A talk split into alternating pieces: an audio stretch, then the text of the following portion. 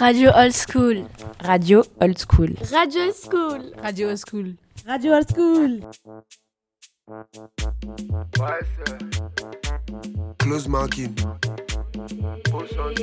It's CT on the The beat. party no go nice if girls no day. If girls no day. The party no go nice if girls no day. C'est une radio pour les jeunes et par les jeunes. Sweet if girls no day. If girls no day. Euh, J'aimerais parler de la nourriture.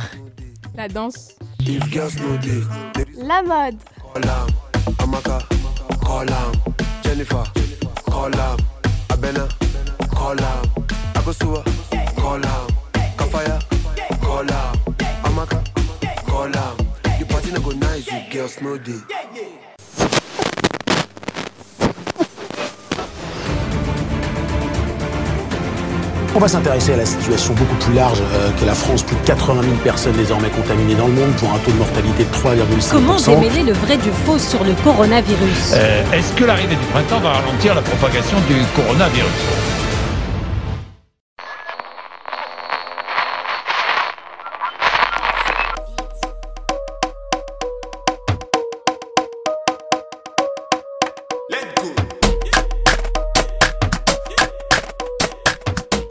Bienvenue dans l'émission Radio Old School.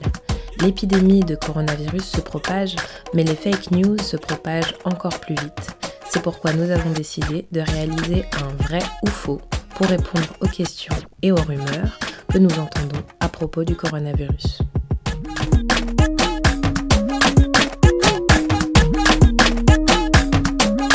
Est-ce que les masques sont-ils efficaces contre le coronavirus? L'utilisation des masques ne garantit pas une protection à 100%. Il baisse le risque de contagion, Les choses à faire pour éviter d'être contaminé.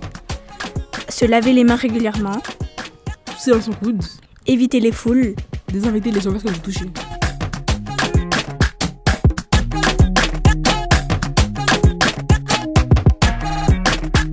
Les enfants sont-ils immunisés contre le coronavirus? À ce jour, le coronavirus a provoqué 80 000 contaminations à travers le monde, en plus de 2700 décès. Parmi les personnes contaminées, très peu d'enfants.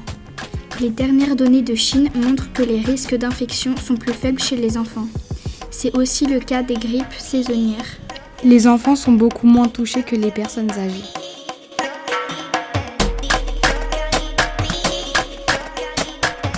Le virus va-t-il disparaître au printemps?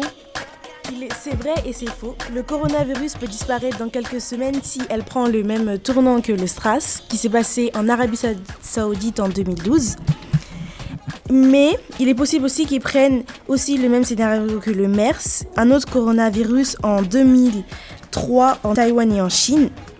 Il ne se détruisait pas à la chaleur, donc il est possible aussi que le coronavirus en ce moment peut euh, disparaître à la chaleur, comme il peut aussi continuer à faire des ravages dans le monde.